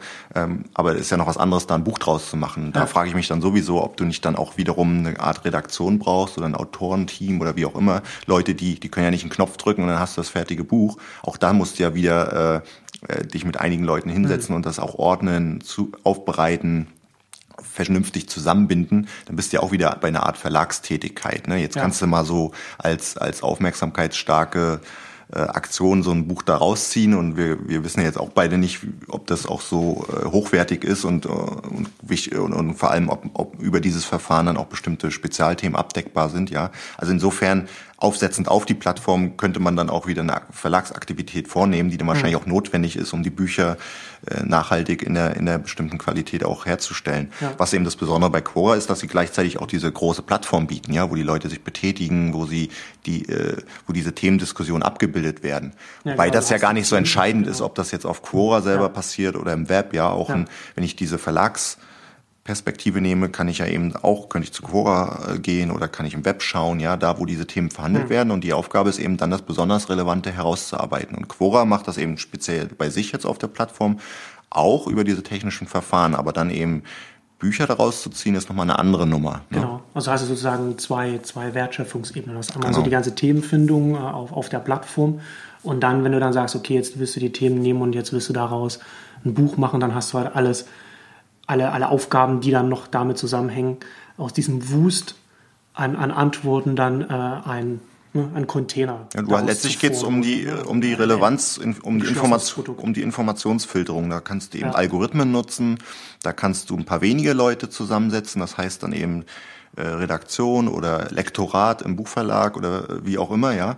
Äh, oder du nimmst eben sehr, sehr viele Menschen, dann heißt das eben irgendwie Crowdsourcing, ja. Und die Frage ist dann eben, wie passt das, in welcher Kombination kannst du die Aufgabe am besten lösen, ja. Mhm. Und in der Vergangenheit war es vielfach nur ökonomisch sinnvoll, das mit so Redaktionen zu machen oder Lektoraten genau. mit, mit kleinen Personengruppen, ja? ja. Und je mehr die Dinge sich im Internet abspielen, desto stärker kannst du eben auch technische Verfahren nutzen, dass du eben A sagst, ich nutze Algorithmen, was ja auch ähm, was ja auch Google beispielsweise schon immer sehr gut gemacht hat, ja. Aber meistens in Kombination mit einer Art Crowdsourcing, weil mhm. was ja immer ab angezapft wird, ist, dass Leute interagieren. Ne? Sei es, dass sie auf Facebook oder ähnlichen Plattformen unterwegs sind ja. und einfach dem frönen, was sie gerne von Natur aus tun, nämlich quatschen, ja. Und dann wird dann eben über das Quatschen werden so Meta Informationen, Metadaten mhm. erzeugt, ne, wie viel Kommentare, Likes, Check-ins, was auch immer, ja, äh, Vertaggungen und so. Und das wird dann wieder über Algorithmen genutzt, um das anscheinend relevante herauszuarbeiten oder das mindestens das gängige. Das als Nebeneffekt ja genau. Metadaten genau. erzeugt, genau. die dann wieder ausgewertet Nichts werden. anderes tust du ja, wenn, genau. als, äh, wenn du dann ähm, kommunizierst auf den Plattformen. Bei Quora passiert das ja genauso, genau. ja. Da ist es halt eher eine themengerichtete äh, Diskussion vielfach, ja. aber da werden ja auch dann Bewertungsverfahren und das war ja das, was auch Quora schon im Ausgemacht hat. Ja. Dass sie waren ja auch, glaube ich, Facebook-Leute, die das gegründet haben. Ja, das ist einer der, einer der Mitgründer von Facebook. Genau, dass die das. Adam D'Angelo oder so. Dass sie diese Funktion auch sehr äh, innovativ dann genutzt haben. Aber mhm. äh, im Prinzip geht es immer darum, wie kannst du relevante Informationen herausarbeiten. Und wenn du dann das besonders konkretisieren willst, in Form eines Buches oder wie auch immer du das dann nennen willst, äh, dann bin ich mir auch bei Quora gar nicht so sicher, ob du über diese redaktionelle oder äh, Lektoratslogik so drumherum kommst. Mhm. Ja klar, also irgendwo an irgendeiner Stelle hast du natürlich dann wieder analoge Prozesse auf dem Weg dann zu so einem oder nicht, so, nicht, nicht analog, aber du musst halt ein paar also Menschen direkt analoge, ansetzen. Also, ne? Ja, ähnliche Prozesse genau. meine ich damit jetzt nicht. Äh, äh. Und deswegen, ich glaube auch Verlage und so, also diese ganzen Todsagungen, da bin ich mir nicht so sicher. Viele werden es nicht packen, weil die, das ist ganz klar, viele werden einfach das nicht schaffen, wegen aus verschiedensten Gründen. Aber diese Grundlogik dessen, was ein Verlag tut, äh, das wird, ich weiß nicht, ob das so überflüssig ist. Bin ich mir nicht sicher, zumal ja auch und, und ich meine, das, das, das stärkste Zeichen ist ja eben Amazon, ja. Die, die hm. machen das nicht aus Kulturromantik oder ja. irgendeinem Kram, ja, was ja auch in der Buchbranche zumindest äh, so, so verbalisiert wird häufig. Hm. Ähm, die machen das alles nur, weil sie es durchrechnen. Und die kaufen auch einen Sappos nicht, weil sie das so lustig finden, wie die da ja. durch ihre Räume rennen und die schmücken und was äh, die lustige Kultur, die die da pflegen, sondern die haben das immer wieder versucht zu kaufen und irgendwann auch geschafft und sogar dann unter Anerkennung der Unternehmenskultur und unter, wo da haben sie auch zugestanden, das äh, den zu belassen, weil sie gemerkt haben, sie, sie machen Hightech, aber dieser High-Touch-Ansatz von, von Sappos hat seine Berechtigung. Mhm. Ja, ist ökonomisch sinnvoll. Und die nutzen auch Social Features, nicht weil sie es irgendwie nett finden oder weil wir alle mal kuscheln wollen, sondern weil sie es durchrechnen. Ja. ja? Und, und so machen die das jetzt auch unterstelle ich mal, mit diesem Verlagsmodell. Die gehen in dieses Verlagsmodell rein, weil sie sagen, okay, bestimmte Ergebnisse bekomme ich nur, wenn ich diese Verlagslogik, wie ich es mal mhm. nennen möchte, äh, nutze. Und das machen sie, weil sie es durchrechnen. Und das machen sie, sie haben ja andere Sachen auch vorher gemacht, ja. diesen ganz Self-Publishing-Bereich, die man auch technisch noch stärker lösen kann, wo sich jetzt aber auch äh, äh, distanzieren. Jetzt gab es ja einige Skandale auch, dass Self-Publisher äh, minderwertiges hochvoten, weil sie bei den Rezensionen äh, äh, rumschummeln und ähm, dann gab es auch äh, Plagiatsaffären und alles Mögliche und schwupps hat jetzt Amazon aus den ganzen Bestsellerlisten auch äh, Self-Publishing-Titel herausgenommen, weil niemand weiß ja genau, wie die zusammengesetzt ja. werden, aber und, und, und sie gehen jetzt stärker, also sie, halt genau, aber das war das, was sie erst gemacht haben, auf was sie auch aufsetzen und jetzt gehen sie in diesen in dieses Verlagsmodell rein und ja. das finde ich ein ganz ganz starkes Zeichen. Ähm, ich glaube, ich bin da, ich bin da pessimistischer, äh, was das angeht, weil ich glaube nicht, dass das, weil ein, ein großer Plattformanbieter wie Amazon jetzt anfängt, auch so in, in, in Verlagsstrukturen äh, äh, aufzubauen oder, oder, oder zu, zu, zu imitieren, dass keine Aussage darüber ist, wie die, wie die also, oder man, man, kann nix, man kann nicht davon ablesen, wie die Zukunftschancen von, von Verlagen äh, Nee, das, das sage ich nicht. Das ist aber nur ein Indikator, mhm. den man zumindest mal zur Kenntnis nehmen kann. Ja, ähm, und, aber, und das, aber das ist ja dann, du hast ja dann auch irgendwo, wenn, wenn du anguckst, welche Aufgaben dann Verlage jetzt am Markt übernehmen, dann ist das dann, dann führt das ja dann auch dazu, dass so ein, so ein Plattformanbieter äh, wie Amazon, wenn der jetzt dann auch äh, anfängt, ähnliche Aufgaben zu übernehmen, dass er dann aus Sicht von, von, von Autoren jetzt zum Beispiel sozusagen zum, zum Substitut wird, dass er halt dann, dass man dann halt alles dann irgendwie aus einer Hand da dann vielleicht auch nutzen kann. Ähm, Genau, in der, in, der, in, der, in der Ergänzung, das ist eben wichtig. Also was ich bloß sagen will, ist es ist halt nicht so entweder oder. In der Ergänzung, mhm. zum Beispiel wenn Amazon jetzt Bücher macht, ja, die sind ja nicht bescheuert. Die, natürlich ja. nutzen die all ihre Sachen, die sie schon haben, diese ganzen Plattformen und vor allem die Daten, die da generiert werden. Wie nutzen die Leute Bücher? Was lesen sie? Wie sind die Präferenzen? Das werden sie alles nutzen, analysieren und tun sie auch schon und werden dann auch ihre Leute, die dann vielleicht die drei Leute, die dann da sitzen und sich um ein Buchprojekt kümmern, auch füttern mit, ja, darauf werden die zugreifen. Andererseits hast du die Verlage, die eben eher aus dieser analogen Schiene herkommen mhm. und die, für die ist das Riesenthema jetzt auch Big Data, ja. Wie können wir uns diese, ja. äh, wie können wir überhaupt mal einen Zielgruppenkontakt herstellen und wie können wir dann da Daten generieren, die uns auch helfen, gute Entscheidungen zu treffen, das Relevante zu erkennen, ja. Und deswegen ist das eben, was ich bloß sagen will, ist, das ergänzt sich eben ja. und die, und ein Amazon kommt von der einen Seite und die Verlage von der anderen Seite, aber sie gehen auf den gleichen, auf einen ähnlichen Punkt zu, ja. Und dass man eben diese Mittel verknüpft, diese, ich sage ja nur dieses Redaktions- oder Lektoratsprinzip, wird nicht verschwinden. Hm. Es wird anteilig an Bedeutung vielleicht hm. auch verlieren, wahrscheinlich sogar, aber vor allem ergänzt werden mit diesen ganzen Analyse, datengetriebenen äh, Modellen, ja. die wir eben am ja. Markt sehen, ja. Und das ist eher dann die Zukunft. Ja. Und das und und deswegen finde ich dann immer so Diskussionen ermüden. Ja, der eine stirbt oder der andere stirbt oder mhm. es, es geht gar nicht um so ein Entweder-Oder. Und mhm. das finde ich eben spannend. Und das ist zum Beispiel auch was, was wir jetzt auf dem Buchmarkt bisher noch nicht haben. So Analyse-Tools auch. Wie es, es ist schon schwierig, Abverkaufszahlen zu, zu bekommen. Jetzt haben wir durch die Digitalisierung die Chance, das erste Mal eben nicht nur die Abverkaufszahlen zu haben, sondern darüber hinaus auch noch die Daten. Wie wird mit den Inhalten umgegangen? Umgegangen, ja, war früher völlig unbekannt, ja, nicht mal. Ja. Der Verlag wusste es schon gar nicht, der kannte ja nur den Buchhandel als seinen Ansprechpartner, der Buchhandel wusste es aber auch nicht wirklich. Ne? Und, und die alle beschäftigen sich jetzt mit den Themen, wie können wir da rankommen, wie können wir mhm. dann an Informationen kommen, wie, wie können wir die auswerten, was machen wir überhaupt mit den Daten, die bei uns dann auflaufen, ja. Dann hast du den Buchhandel, der anfängt Bücher zu machen, die Verlage fangen an, äh, Direktvertrieb zu machen. Also allen, weil die Grundlogik ist ja für alle die gleiche und deswegen nähern sie sich alle so einem bestimmten Modell an in der Kombination der Funktionen, kommen aber von unterschiedlichen äh, von unterschiedlichen äh, äh, äh, Positionen ja, her ja. und auch ein Quora, die, die sind wieder auf einem ganz anderen Feld stark aufgestellt. Aber wenn die dann sagen würden, jetzt jetzt Buch, Buchverkauf oder äh, das Buchgeschäft im weitesten Sinne ist ein hm. attraktives, auch dann müssten sie bestimmte Funktionen ergänzen, die heute ein Verlag erfüllt. Ja? Das ist so ein bisschen meine Sichtweise. Ich, ja, ich, ich, bin da, ich bin da nicht so sicher. Ich bin da auch nicht so sicher, ob sich die Unternehmen dann irgendwie, ob, ob das sich wirklich alles aufeinander zublickt. Also ob das irgendwie das, das, das Endziel äh, das gleiche äh, ist. Die machen sicherlich nicht alles gleich, aber ich nee, versuche es ja so ein bisschen ist, zu skizzieren. Nee, ist schon klar. Ich, ich, glaube halt, das Problem ist, ich weiß nicht, ob wir bei der letzten Ausgabe da auch schon drüber gesprochen haben. Ich hatte auch auf jeden Fall auch mit, mit Jochen in, in einer von einer Ausgabe von dem Exchanges Podcast, Podcast darüber geredet. Ähm, die, die Buchbranche steht ja vor, einem viel, vor einer viel größeren Herausforderung ähm, als jetzt zum Beispiel die Filmbranche oder die Musikbranche.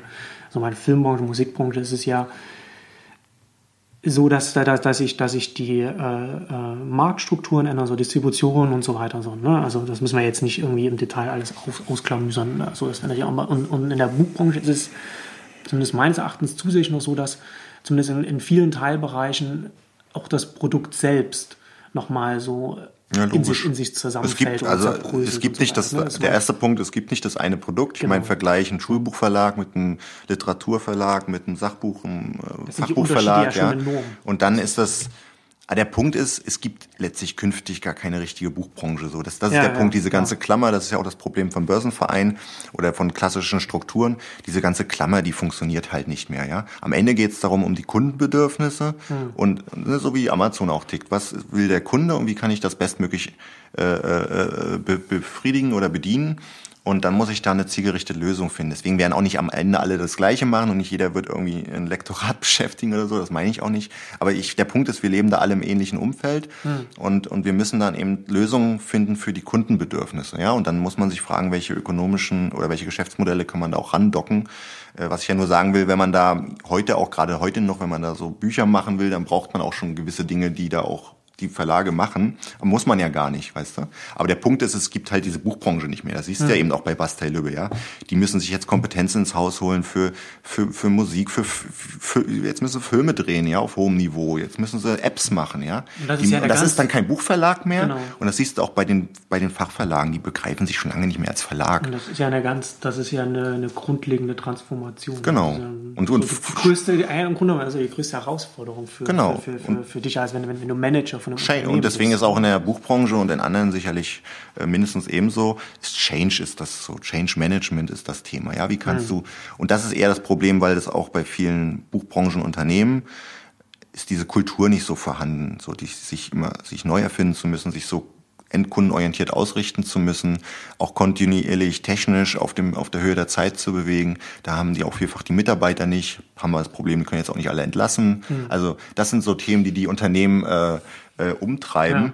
Äh, und deswegen, also die Buchbranche in dem Sinne gibt es, ich meine, es wird Spezialisten auch künftig geben, aber es wird nicht, es gibt, nichts verschwindet ja komplett, aber anteilig wird das total an Bedeutung verlieren, dass sich jetzt Leute über ein Buch definieren. Weil es ist ja auch total unlogisch. Guck dir auch die, interessant ist doch immer, was machen die Leute, die von der grünen Wiese herkommen und alles neu denken und quasi alle Möglichkeiten haben. Und wenn du dir eben die Publisher anguckst, wie eben diese Webleute, Ja. iWrites oder, oder Netzpolitik oder, oder Ja. dich oder sonst wer, ja, die versuchen natürlich alle Geschäfts-, alle Erlösquellen Mhm. anzuzapfen, ja.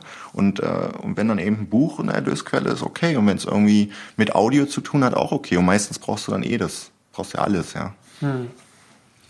Also ich finde, man muss dann so ein bisschen die Ebenen trennen, ja. Und Ja. Äh, deswegen meine ich ja auch, wir bräuchten halt eigentlich auch noch eine Blog-Szene oder was auch immer, Leute, die sich damit beschäftigen, die auch die Zeit haben, da mal über diesen Punkt hinauszugehen, äh, dieser Schwarz-Weiß-Diskussion. Ja. Und das ist ja auch, ein, das ist ja auch das, was viele Leute in der Buchbranche, das versuche ich, ich, ich komme, ich sehe ja ganz vieles fast oder sehr ähnlich wie du, aber ich versuche immer so ein Hm. bisschen so diese, diesen Aspekt aufzuzeigen, was dann auch Leute in der Buchbranche äh, nervt, wenn dann so die, äh, äh, wenn dann so die Weisheiten reingetragen werden, weil vieles von dem haben die dann auch schon verstanden, aber die fragen sich jetzt eben, wie kann ich diesen Laden umkrempeln, die Erlöse noch mitnehmen von den klassischen Modellen, auch die alten die, die, die alten äh, Mediennutzungsverhalten noch zu bedienen, weil du hast ja nach wie vor wichtige Kundengruppen, die noch nicht äh, Digital Native mäßig unterwegs sind, ja. Die musst du ja auch noch mitnehmen, die, die Organisation transformieren, ja, gleichzeitig ständig investieren in neue Geschäftsmodelle, Ja. wo du nur Verluste machst, aber den musst du eben austesten, ja, die da auch die Kompetenzen aufbauen,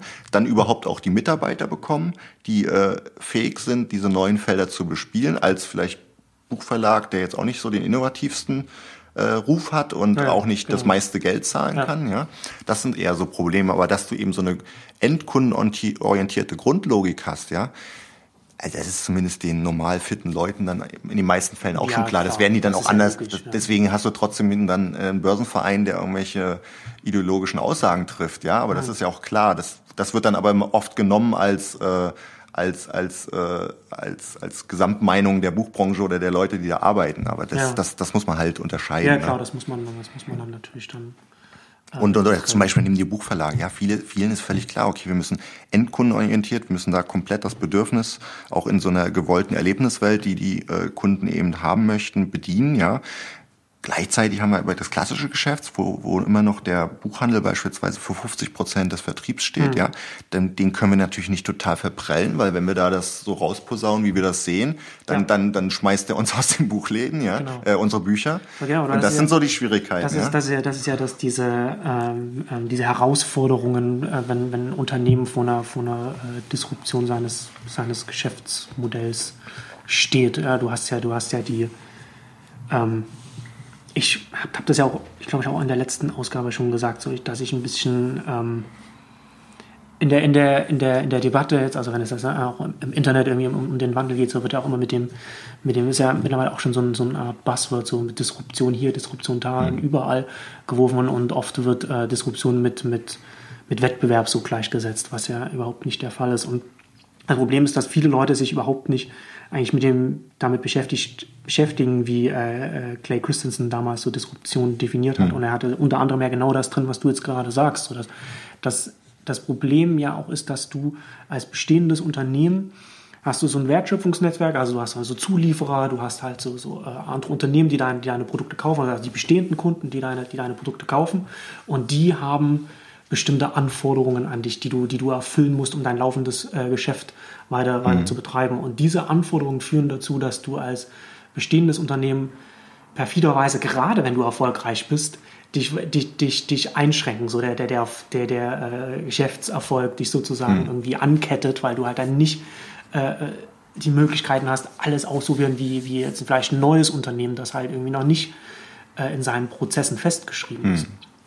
Und gerade so in der Buchbranche hast du das natürlich, dass du natürlich dann als, als Buchverlag, der vom Buchhandel abhängig ist, du kannst halt nicht einfach den, den, den Buchhandel irgendwie verprellen, weil du halt den für dein laufendes Geschäft brauchst und kannst dann vielleicht eben nicht alles radikale äh, äh, online ausprobieren, was du vielleicht Das wäre auch dumm, weil warum soll man die Umsätze da äh, Nee, genau, lassen, das, ne? nee, das, das, kannst du ja auch nicht, weil du, weil du ja die Umsätze brauchst, um, um weiter äh, dein Geschäft betreiben zu können. Ja, und du siehst ja selbst, ich meine, wenn es, okay, das, das ist mancher Verlag oder was weiß ich, welche Musik, welche Label nicht hinkriegt, du siehst ja selbst, wie schwer es Google fällt, irgendwie eine neue Logik, äh, diese Social-Welt da zu integrieren, ja. ja. Und Google, das sind ja nun auch nicht die doofsten, äh, dürfsten Leute, die da unterwegs sind. Und, und für viele Fälle, wenn du dann auf den Konferenzen auch unterwegs bist, du warst ja auch auf der ePublish-Konferenz letztes Jahr, da hast du dann eben Workshops, Change Management, wo dann eben ein Geschäftsführer sitzt und fragt, oder, oder weißt du sonst, wer auch immer, wie, soll, wie muss man es machen? Ja? Setze ich dann die neuen Leute mitten rein äh, oder mache ich so ein Schnellboot nebendran, aber dann werden die anderen sauer, weil sie irgendwie so die Altbackenen sind. Ja? Das sind dann so die Praxisfragen, die die ja. Leute umtreiben. Ja. Wie, wie organisiere ich auch diesen, diesen Wandel oder wie docke ich dann äh, da tun sich natürlich so äh, Konzerne am leichtesten, sowas wie Holzbrink, die dann eben verschiedene Modelle auch parallel fahren können. Ja, die haben dann eben die, die Buchverlage, die sich auch selber weiterentwickeln, aber dann haben sie auch sowas wie ePubli, äh, Self-Publishing noch im Portfolio. Als, ja, als die, Konzern hat man ja ganz andere Ressourcen genau. und Möglichkeiten. Und, und die Frage, und ich glaube eben viele kleinere oder mittelgroße Verlage, die werden eben auch Probleme bekommen, ja. ja.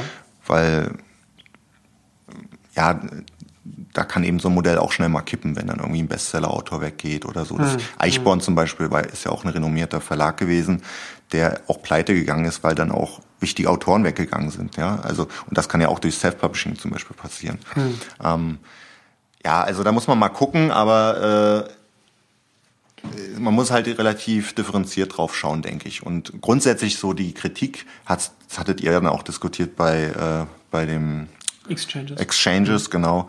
Die, natürlich diese ganzen Kritikpunkte und dass du da Schnarchnasen hast und dass viele es auch nicht packen werden oder dass auch Sachen verpennt werden oder dass man Dinge kritisiert, kritisieren kann, wie da mit dem Urheberrecht umgegangen wird. Das ist ja auch völlig klar. Ne? Ich, ah, ich, ich, betone das dann bloß nicht immer so, hm. weil das wird ja genug betont, dann kann man auch mal die anderen Seiten reinbringen. Ne? Nee, klar, da kann man dann so andere andere äh, Farben. Und dass das auch, dass auch viele von dem, auch durchaus auch viele vom Denken noch nicht jetzt die gar nicht im Blick haben, was da für Modelle entstehen, die ihnen morgen das Wasser abgraben werden. Ne? Das ist auch völlig richtig und klar. Ne? Ja. Das ich, also ich, ich, würde, ich würde nicht mal irgendwie äh, so sehr äh, äh, sagen, ja, dass da äh, so viele Schnarschnasen jetzt irgendwie in der Buchbranche Wie in jeder Branche. Ich meine, wir hatten ja, wir haben da ja auch schon öfter dann, wenn wir uns auf Konferenzen oder so und, gesehen haben, unterhalten haben, habe ich ja auch schon ein paar Mal gesagt, dass ich das, was ich so ein bisschen in der letzten Zeit mitbekommen habe, auch durch dich und auch dadurch, dass ich auf ein paar Konferenzen von, äh, von der Buchbranche jetzt auch gewesen bin in den letzten Jahren, ähm, dass ich durchaus positiv überrascht bin, wie, wie, wie offen da doch schon, also verhältnismäßig in, in der Branche irgendwie damit umgegangen wird, wie viel halt gemacht wird. Wir hatten ja auch bei der letzten, beim letzten Neunetzcast zusammen äh, auch darüber geredet, was der, was der, was der Börsenverein zum Beispiel macht da, das, da ist ja schon, das ist ja schon mehr als jetzt, als, als das, was ich jetzt zum Beispiel in der Musikbranche sehe. So, die Musikbranche ist sehr, sehr viel konservativer als, als die Buchbranche, äh, was, das, was den Umgang mit dem, mit dem Wandel angeht. Ähm, aber, aber egal, wie, wie, wie, wie, wie sehr man äh, die, die Branche lobt und wie viel sie macht, das heißt ja nicht automatisch, dass nur weil man alles richtig macht, dass, es, dass, dass dann die Erfolgschancen höher sind. Weil ich, wie gesagt, glaube, dass der, also das ist vielleicht, vielleicht ist es meine pessimistische äh, Sicht auf, auf die Branche, aber ich glaube, dass, dass die Herausforderungen bei der Buchbranche viel größer sind und dadurch viel mehr Unternehmen einfach nicht überleben werden oder dann halt äh, in, in, in, einer Form überleben werden, die man äh, nicht wiedererkennen kann. Also zum Beispiel ja, klar.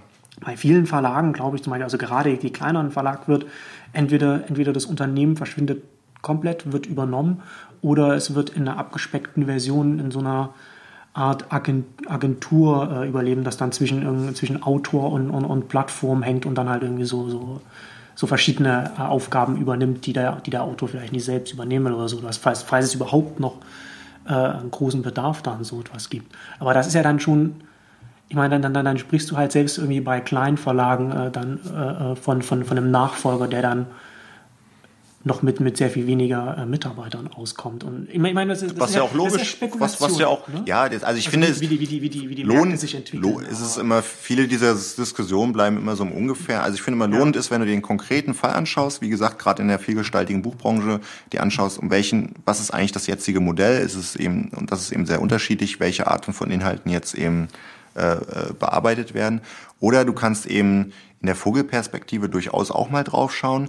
Und da ist es ja auch völlig logisch. Da kann man sich fragen, wir haben hier eine Branche, die ist einfach historisch gewachsen, weil es gesamtökonomisch sinnvoll war, gewisse Aufgaben zu bündeln, ja. ja genau. Und jetzt hast du ein ökonomisches Umfeld, wo das viel kleinteiliger wird, wo die Aufgaben, die bisher wenige Unternehmen übernommen hm. haben und auch vielleicht mussten, weil es nur so ökonomisch darstellbar war, die verteilen sich jetzt auf ganz viele, so wie eben auch der Werbemarkt brauchtest du früher die Presseunternehmen und die Unternehmen konnten nur über sie die Zielgruppen erreichen, ja, die Aufmerksamkeit bekommen und jetzt macht das jeder, ja, jeder ist irgendwie Werber und jeder ist irgendwie auch Werbeplattform, ja. Mhm. Und, und so werden auch viele Aufgaben, die eben Publishing-Unternehmen übernommen haben, hatten in der Vergangenheit, die werden sich auch verteilen. Und da muss man sich fragen, weil das wird ja, es wird ja auch, das ist ja auch das Problem vieler dieser Diskussion, ist unterschwellig ist immer klar, das, was kommt, muss immer gleichwertig das ersetzen, was da ist. Ja, aber es ist ja auch völlig, es wäre ja völlig nachvollziehbar, wenn dieser, wenn die, die das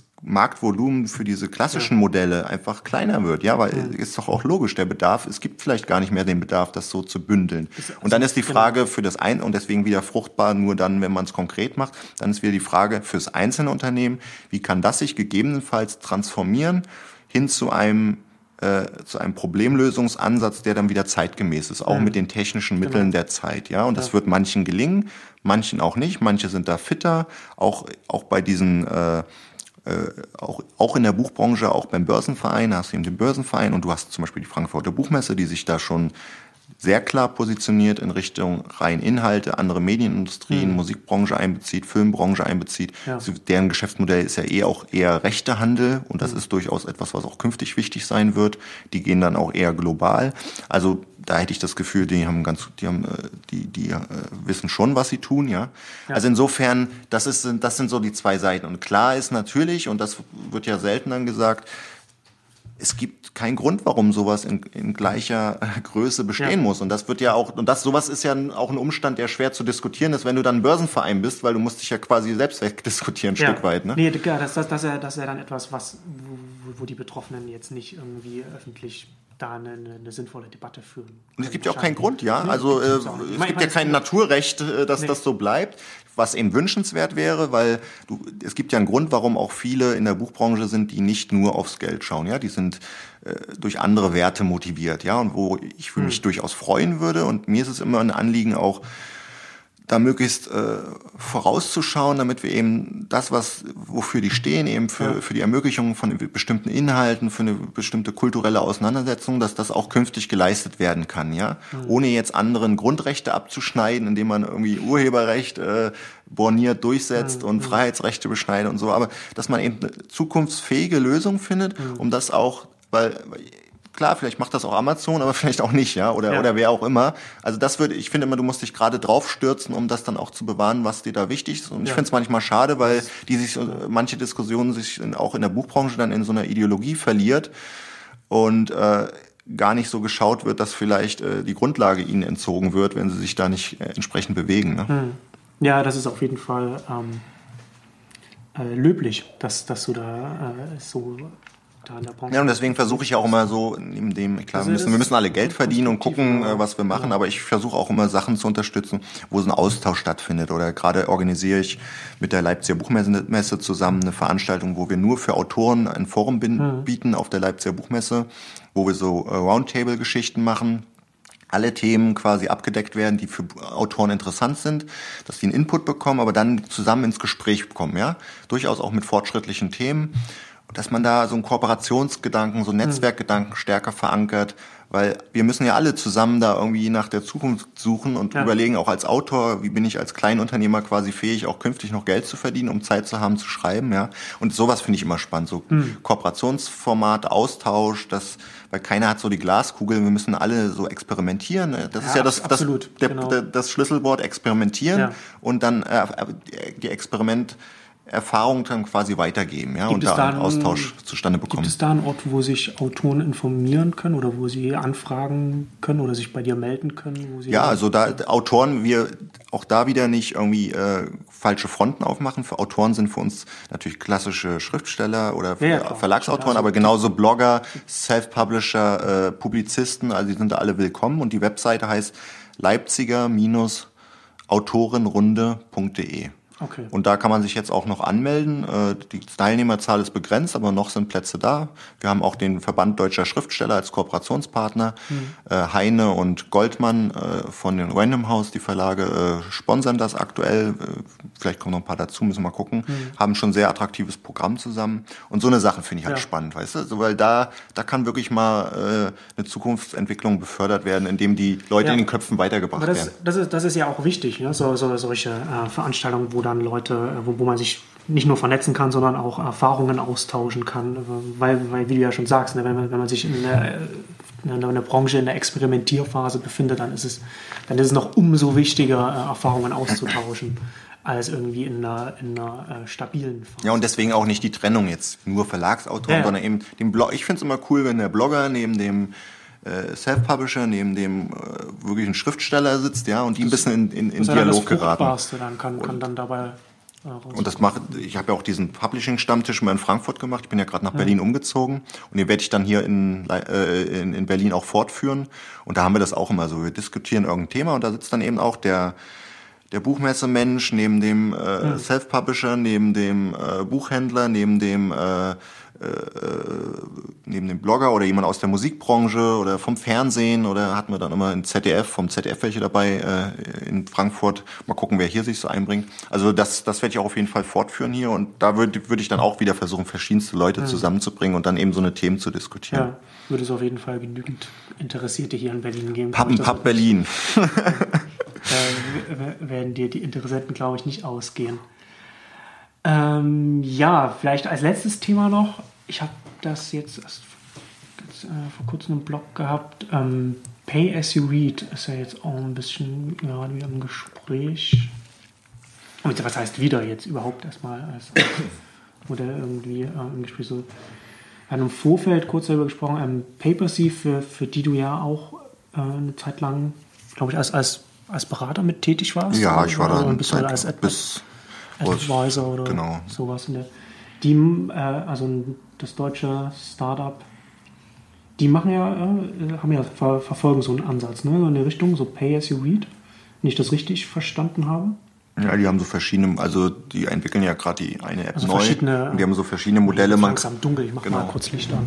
Man kann dann auch ganze Bücher kaufen, man kann aber auch anteilig da entgolten werden. Die also äh, am Prinzip geht es ja um dieses im, im Prinzip geht es ja darum, wie kannst du den Einzelinhalteverkauf ergänzen durch Modelle, die eher so eine Nutzung honorieren. Ja. ja?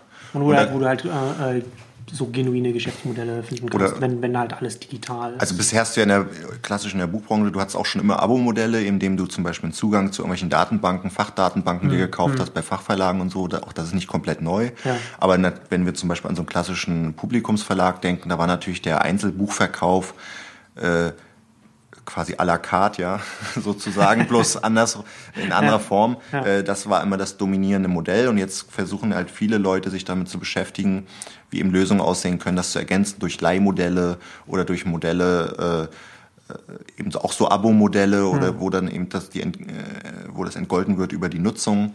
Scooby zum Beispiel ist da auch unterwegs. Die, die Bibliotheken, es gibt auch die Online von den Bibliotheken, mhm. also die sind da auch äh, das ist auch schon wieder spannend. Ja, die versuchen auch das äh, anzubieten das, und kommen, kommen plötzlich und kommen plötzlich in Wettbewerb mit den Verlagen und die Verlage sagen jetzt, äh, wir wollen euch vielleicht nicht mehr so viel von unseren Titel geben, weil ihr mit eurer Online im digitalen Raum macht uns ja Wettbewerb und wir versuchen auch gerade so Ja. Leihmodelle zu etablieren. Ja, also auch Das da wieder ja, über, über, über, über. Branchengrenzen hinaus, ja, Ja, entstehen plötzlich auch Wettbewerbssituationen, auch in diesem ganz klassischen Bereich. Ähm, aber im Prinzip, äh, da machen sich gerade viele Gedanken, wie das dann vor allem auch ökonomisch dargestellt werden kann. Ja. Aber ich finde das, muss ganz, sich ja rechnen. Ich, ich finde das, ich finde das ganz interessant, dass jetzt dieses äh, Total Books, äh, wenn man dann irgendwie, äh, man hat jetzt 10% vom E-Book gelesen und zahlt dann irgendwie nur 10%, sodass man dann halt wirklich irgendwie, das macht es ja dann irgendwie auch ein bisschen leicht, einfach mal äh, ein Buch anzufangen und zu gucken, ist das, ist das überhaupt was für mich, so wenn ich dann halt nicht irgendwie. Mhm. Also, also man, man hebelt ja im Grunde genommen so, dass das Paradoxon von Informationsgütern so ein Stück weit aus. Ne? Also äh, so das Paradoxon von Informationsgütern ist, wenn man, man weiß erst, ob es, ob ein Informationsgut den Preis wert ist, den man dafür bezahlt, wenn man, wenn man das konsumiert, wenn man es also schon bezahlt hat. Man kann weiß halt erst, erst hinterher, ob, ob, ob es die Transaktion überhaupt wert ist. Also bei, äh, also bei Büchern ja zum Beispiel ja auch so, erst wenn man es konsumiert hat. Und das ist ja dann so ein bisschen, zumindest wird es abgeschwächt, dass man dann halt nur, nur einen Teil des Preises zahlt, wenn man halt irgendwie merkt, ach nö, das ist mir zu langweilig. Aber ich hatte, auf der ePublish war auch äh, Christian Darmke von Scooby und den Mhm. hatte ich auch gefragt, warum die das nicht so fein gliedern. Ich habe irgendwie vergessen, wie er es begründet hat, aber die, weil die, bei denen ist das irgendwie so, wenn du, glaube ich, 10% oder so gelesen hast, dann gilt es als gelesen. Ja. Also die haben auch schon so eine Unterschwellenbegrenzung, aber irgendwann gilt es als gelesen und ich glaube, das war irgendwie über die Verlage, weil es sich für die sonst nicht lohnt oder das nicht attraktiv ist, die Inhalte dahin zu geben.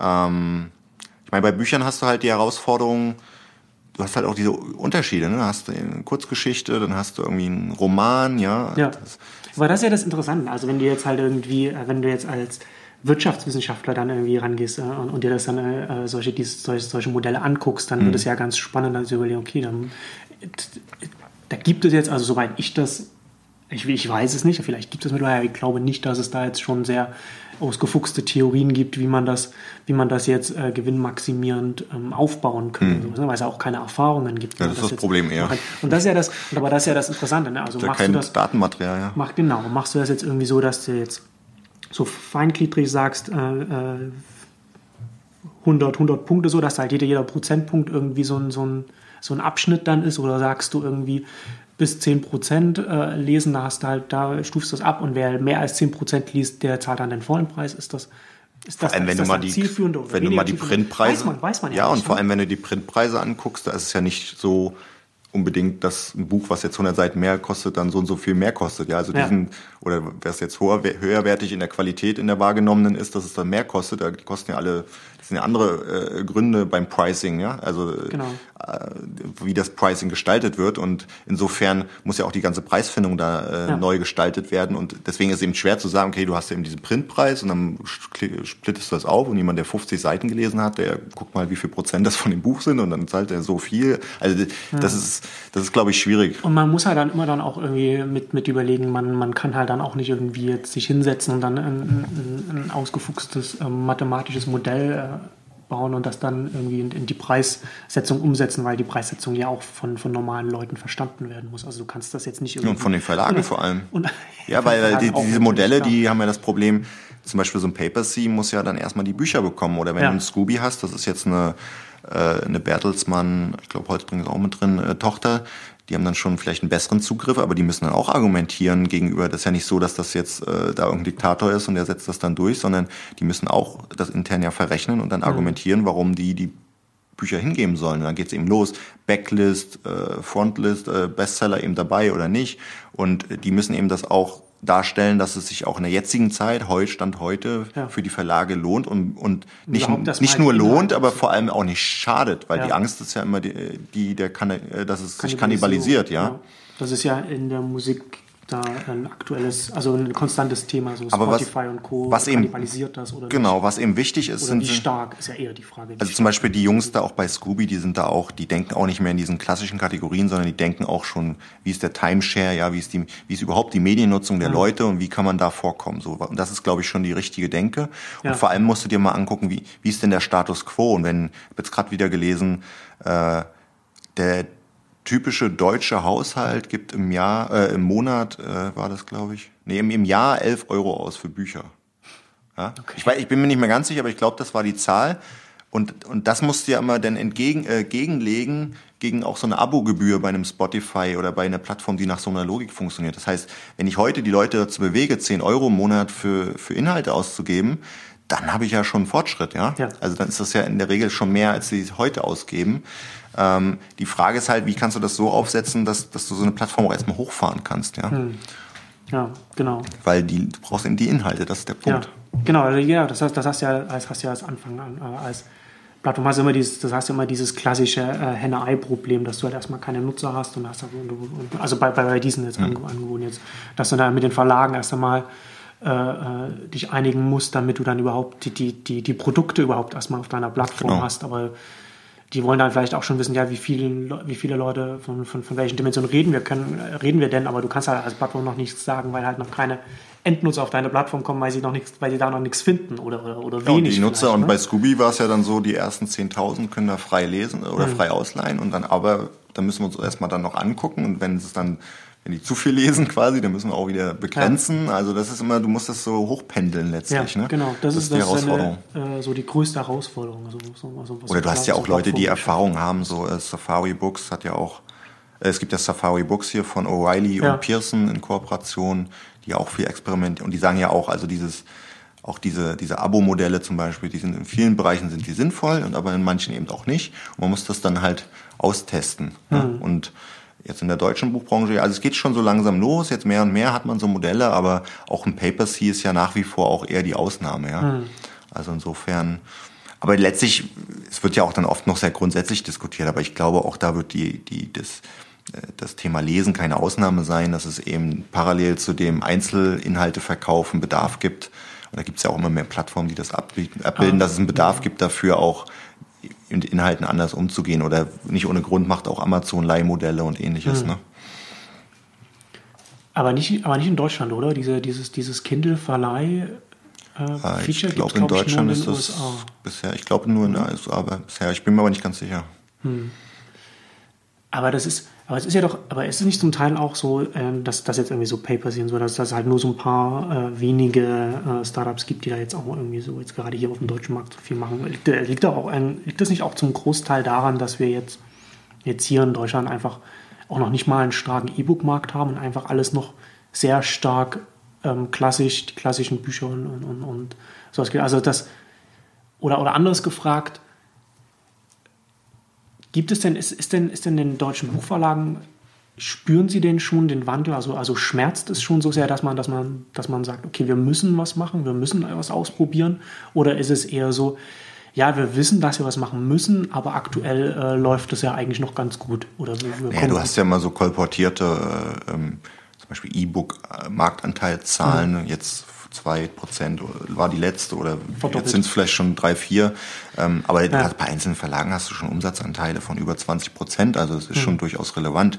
Und du hast, das ist ja immer so diese Hockeystick-Entwicklung, irgendwann geht es dann halt mal richtig los. Und du hast ja auch in der Vergangenheit gar nicht so eine Durchdringung, auch mit elektronischen Geräten. Ja. Aber jetzt mehr und mehr haben die Leute Tablets. Die Kinder werden auch dran gewöhnt in den Schulen über diese Tablet-Nutzung. Die Leute haben irgendwelche Lesegeräte. Also die Durchdringung ist da inzwischen schon fortgeschritten und, und dann werden natürlich all diese Modelle auch nochmal attraktiver, wenn ich halt mal ab und an meinen PC benutze, stationär und sonst gar mein Buch lese, dann bin ich natürlich, dann brauche ich auch kein Flatrate-Modell oder kein Landing-Modell oder so. Ja. Ne? Aber das geht jetzt, das geht jetzt schon richtig intensiv los und da muss man dann halt auch, also da reicht es auch nicht nur auf diese äh, äh, Gesamtzahlen zu schauen, so nach dem Motto 2% E-Book-Anteil. In den einzelnen Verlagen ist das schon massiv höher. Also das ist schon hm. durchaus so. Und das, also nicht mal im Sinne tut's jetzt weh, Aber sondern auch vor, vor allem ja. äh, auch als tolles neues Feld. Also ja. die machen da schon auch relevante Umsätze. Es gibt da so äh, sehr große Gefälle. Es ist, ist unterschiedlich auch bei den Themen. Also Genre-Literatur zum Beispiel, so die Fantasy, Liebesromane, hm. sowas geht zum Beispiel sehr gut, auch im, im elektronischen Bereich oder zum Beispiel die ganzen Groschenhefte auch. Hm was schon immer so die Logik hat, sitze ich halt nicht mit einem blöden Groschenheft in der U-Bahn, ja, peinlich, sondern ich lese es halt auf dem elektronischen Gerät, sieht halt keiner, ne? Und äh, also nee, das sind auch ja, solche stimmt. Gründe, die mit reinspielen. Ja. Also deswegen immer, was treibt den Kunden an? Aber andere Sachen wie jetzt, äh, sag mal, äh, Literatur im eigentlichen Sinne, das, mhm. das wird noch nicht so äh, stark digital vertrieben und gelesen. Das hängt dann ja natürlich immer von den Lesern ab und von deren Nutzungsgewohnheiten. Ja.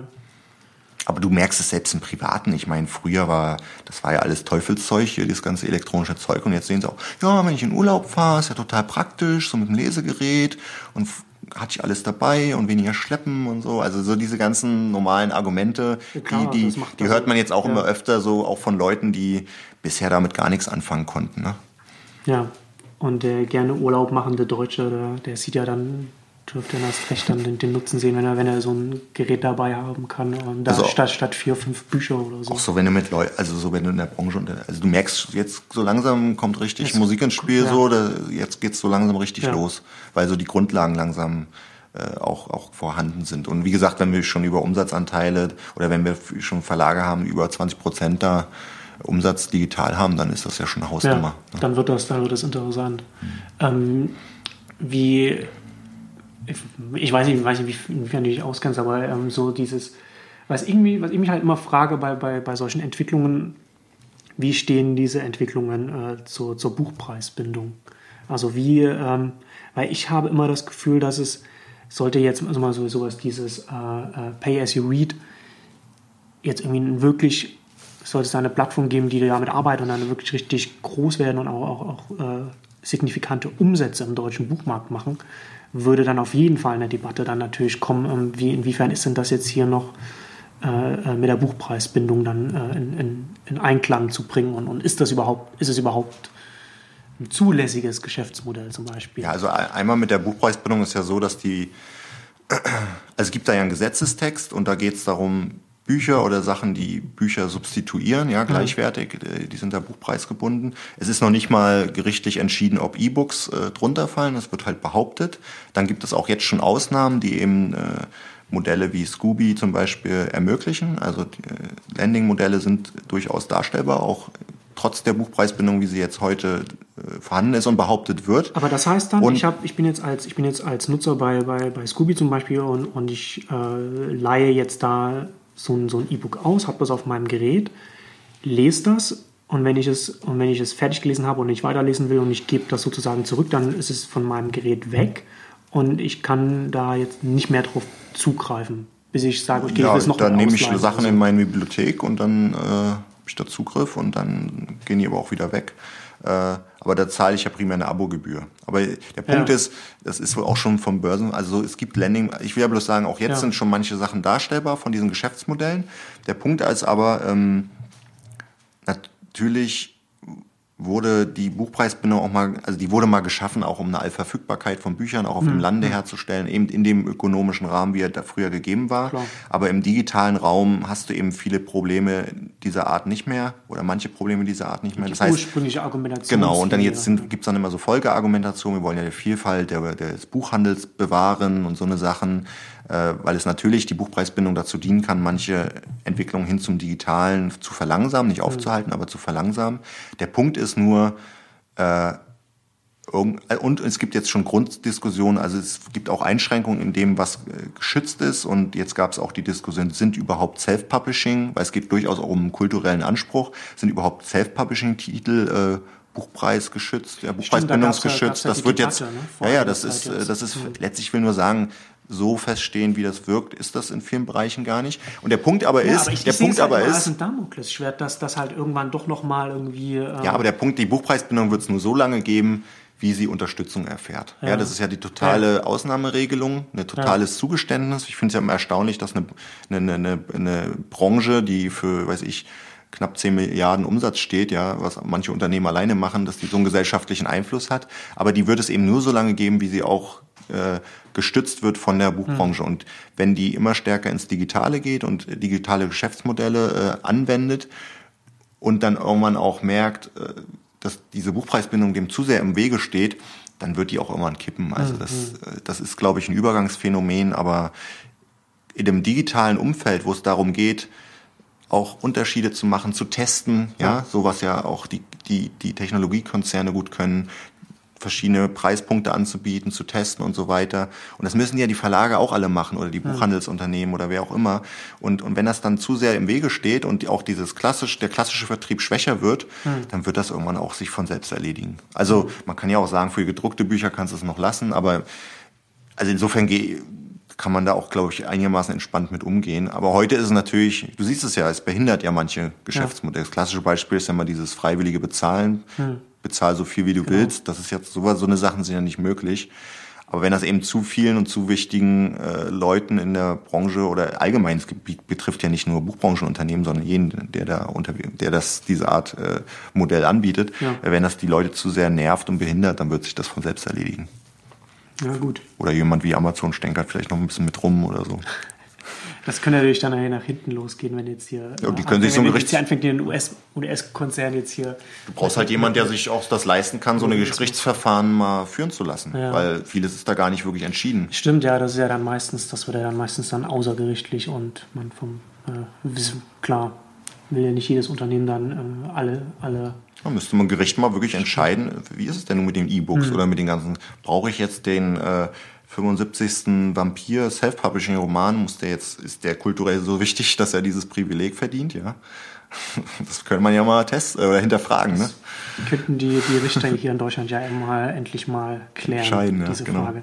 Ja, gut, Lerner, das war wieder eine, äh, eine spannende, ausgangsspannendes Gespräch und ähm, ja, vielen Dank für die Einladung.